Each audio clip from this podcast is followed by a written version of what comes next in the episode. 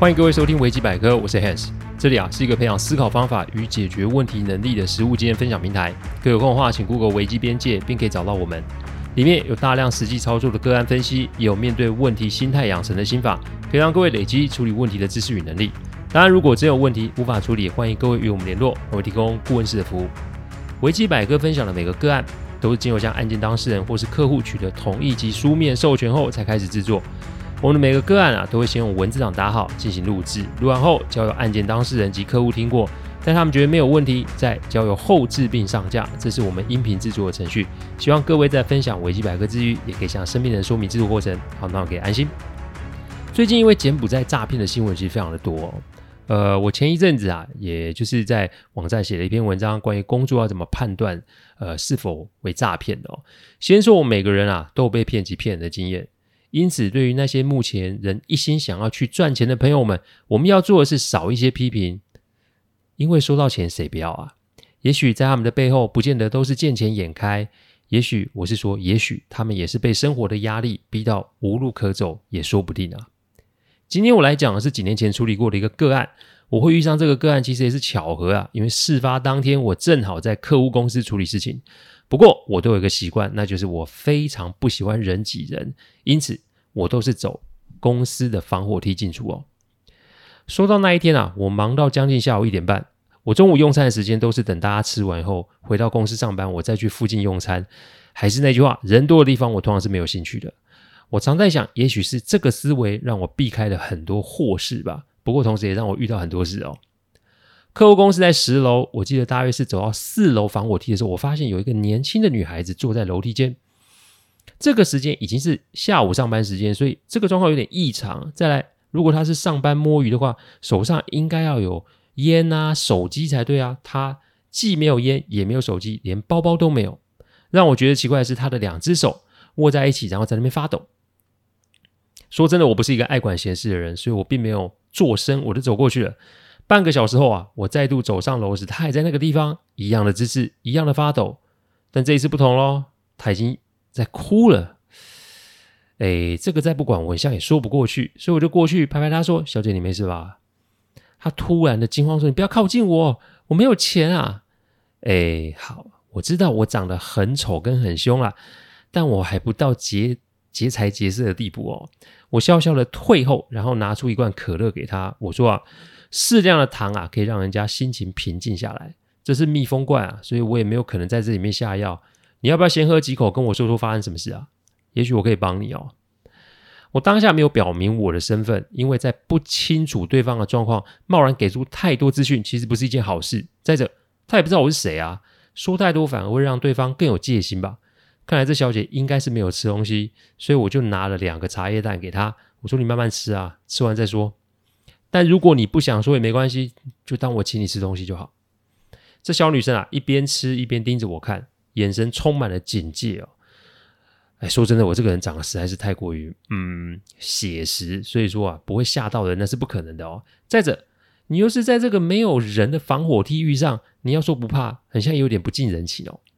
几分钟后啊，茶叶蛋吃完了，可乐喝完了，他打了一个嗝，感觉好像清醒了不少。我就说：“你有没有话要说？”没有，那我就祝你好运哦。说完，我就要转身上楼啊。等一等，我感觉我自己好像被骗了。嗯，什么叫感觉被骗了？我转头过来看了这个女孩子，看她的外表不像是北部人，听她的语调也不像是北部人，而且可以明显感觉她对这里环境的陌生哦。如果你家住附近，理当来说应该是回家才对啊，怎么会住在这里等那么久嘞？我就说你遇见什么事啊？可不可以跟我说啊？他说他是来十二楼面试工作的，在面试的时候，对方拿他的证件说是要去影印，然后投保劳健保。我听到这里不对，理当来说你要面试完成，而且双方有签署劳动契约后才可以加保啊，因为加保就视同是到职工作，诶，这跟面试完全是不同的概念。接着我问，然后嘞？小姐说完，她只是来应征房屋清洁的工作。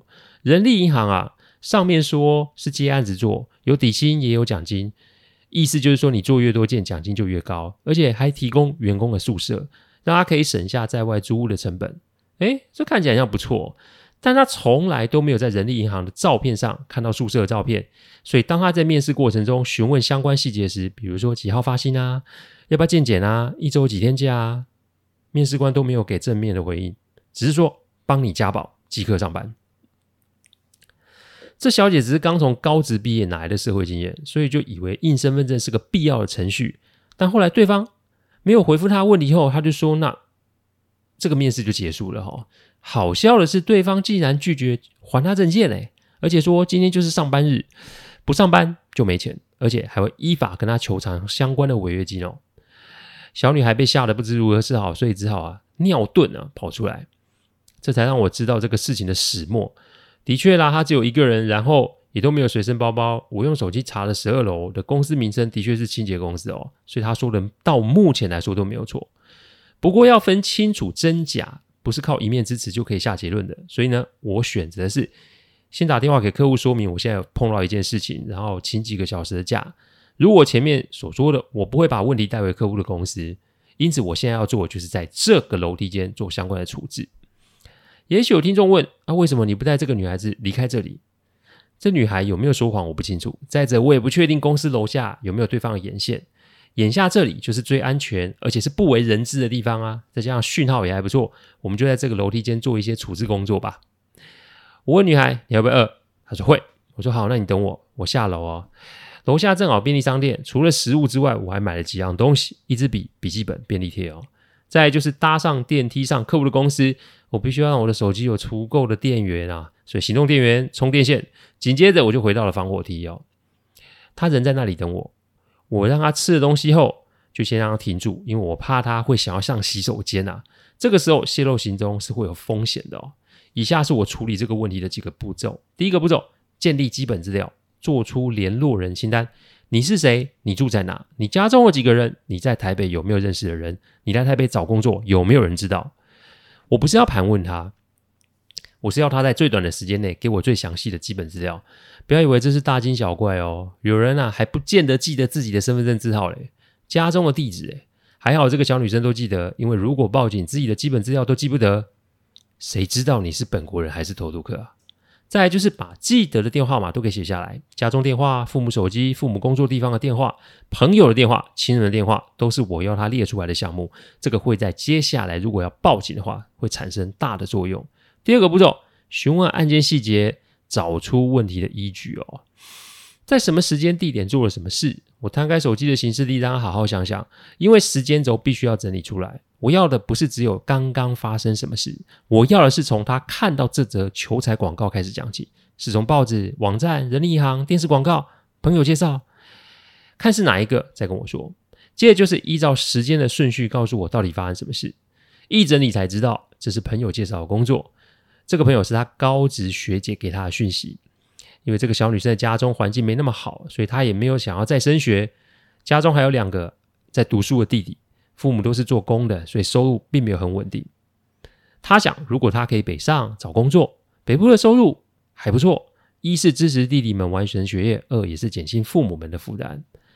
因为啊是学姐介绍，所以也没有仔细询问相关的细节，只跟父母亲说今天要上台北找工作，如果可以的话，就直接在台北工作，过一阵子再打电话回家报平安，这才发生了这些事哦。嗯，我当下就问他，你要不要先联络父母报个平安？因为我不确定这个公司有没有拿身份证的状况之下，是不是会有诈骗或是恐吓他们父母的事情发生？还好当下我要他打这种电话哦。没多久，他的妈妈接了电话。妈妈一接电话就惊慌失措，说：“哎，公司又打来说你偷了公司十几万呢，公司要我们赔呢，不然就要报警呢。”你爸正要出去领钱，说：“女孩还好够冷静，说明了发生事情的始末。”我把电话接过来说：“女孩现在是安全的，但请长辈们不要慌张或是激动，就当啊现在在筹钱就好。因为打电话来的人绝对不是初犯，这种人绝对不可以轻易的放过。”看来就是扣下对方证件进行恐吓勒索。我不排除女孩的学姐跟这间公司有可能是有业务上合作的关系。眼下最重要就是尽可能拖延时间，以及不要打草惊蛇。再者，如果对方真的打来，录个音哦。记得第三个步骤，建立联络顺序。我务求一击毙命哦。我把我的电话给了女孩的父母们，我就是挂上了电话。我跟女孩说要报警。这是一定的。但是这种事情啊，一定要来个人赃俱获才可以哦。要么不处理，不然就是要让这些人啊接受法律的制裁才可以。既然跟家中的人报平安，也跟他们说明了不要声张，接下来就是你定联络的相关单位的顺序。联络谁很重要吗？不就报警而已吗？事情的处理可是要很细致的。没错，我是说要细致两个字。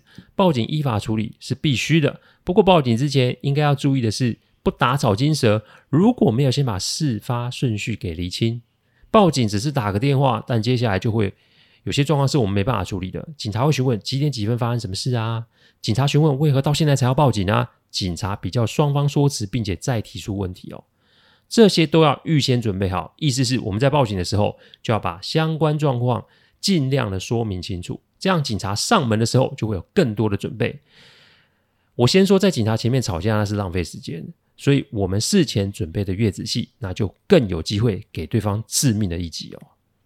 因为我们呐，都要连对方的说辞都要先想想，然后在报警的时候提供足够内容，这样子对方的言辞就有机会不攻自破。我提醒这位女孩哦，警察来的时候我不会在现场，所以她要准备好相关的说明，不论对方说什么，都不要跟对方做言论的争吵，因为那不会有用。只要抓住几点。这个重点来陈述：第一个，说出办公室的特征；第二个，说出承办人的特征；第三个，对方扣身份证没有归还；第四个，对方没有交代在哪里工作；第五个，对方没有说明宿舍在哪里；第六个，对方恐吓说要违约金。前两项啊，怕对方早就是把女孩的包包给处理掉了，所以啊，抵赖说女孩都没有上过门，因此记住特征有助于警察现场判断对方是不是有问题啊。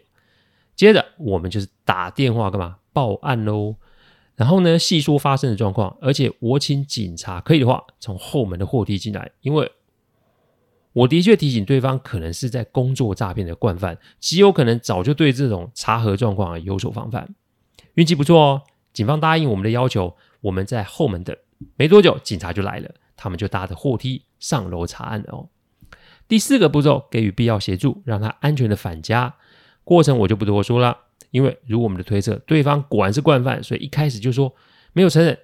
但在女孩具体说出办公室的特征以及相关人员的特征，就无法抵赖后，因为女孩要是没有来过办公室，那又怎么有可能记住办公室里面员工的特征？连香水味都可以讲出来，这个你要说他没来，未免就太牵强了。所以身份证呢，如愿的被找回来，相关的人包含这个女孩子的学姐被移送法办哦。不过这个事情结束了吗？其实并没有，因为我不确定对方啊是否有看清楚女孩的身份证上面的资讯，因为她的户籍是在南部的老家，所以我还想请客户啊动了一些关系，联络他在南部的警察朋友们啊，说了这个状况，所以万一对方想要挟怨报复的话，至少女孩还可以有通报的对象。当然，我也留了名片给女孩，要她今天直接回家，我没让她搭巴士，我直接找认识的司机。把她直接给载回家，当然了，这个钱是我出了啊。后来跟客户通报啊，处理完这个事情的内容啊，客户有些紧张，怕说，哎呀，我公司会被波及哦。但自始至终我都没有露面，所以客户的公司自然也就没有什么问题。那间叶子啊，后来就被移送法办，没多久，公司招租的广告就贴出来了，这整个案件也算是处理完成哦。我跟这个女孩子到现在都还有联络哦，她目前是南部一间连锁便利商店的店长了哦。算算，我们结识到现在也有些年哦。她希望透过这个个案，可以提醒大家找工作啊是要有准备的，不要因为一时的疏忽，让自己及身边的人啊身陷险境哦。求财没有错，我甚至可以说贪财也没有错，因为每一个人对于经济条件的标准并不相同。但真正的财富是到了我们的口袋里面，而且没有使用的问题，那还是真的赚到啊。口头上的钱不是真的哦。希望这个案例可以给大家一些些处理问题上面的累积经验哦。找工作不困难，但被防骗是有点难的。以下是我给大家找工作的几个提醒：第一个提醒，上网去查公司资料，或是打电话去问；第二个提醒，合约条款要细看；第三个提醒，只提供身份证一本；第四个提醒，有问题立马就报警啊。呃，我最近看了一本哦，南韩作者写的书，书名叫《我用打工学习这个世界》。作者从出社会就是用打工的方式来体验自己的人生。有两句话我觉得很有意义，与各位做最后分享。第一句话是教我们怎么面对不正当待遇这件事。如果我们无法正当的拒绝不当待遇，正当待遇也不会找上门来。第二句话是教我们怎么面对雇主说不想做就别做这件事。你说就算没有我，也有很多人要做这份工作，那我就算不待在这里，也有很多地方可以工作。希望这一集可以给各位些许的帮助哦。感谢各位聆听，听完后如果任何意见及问题，请上网站危机边界留言。我们每周一、周五都有新的主题分享，各位有任何想听的主题，也都可以让我们知道。再次感谢大家，我们下周再见，拜拜。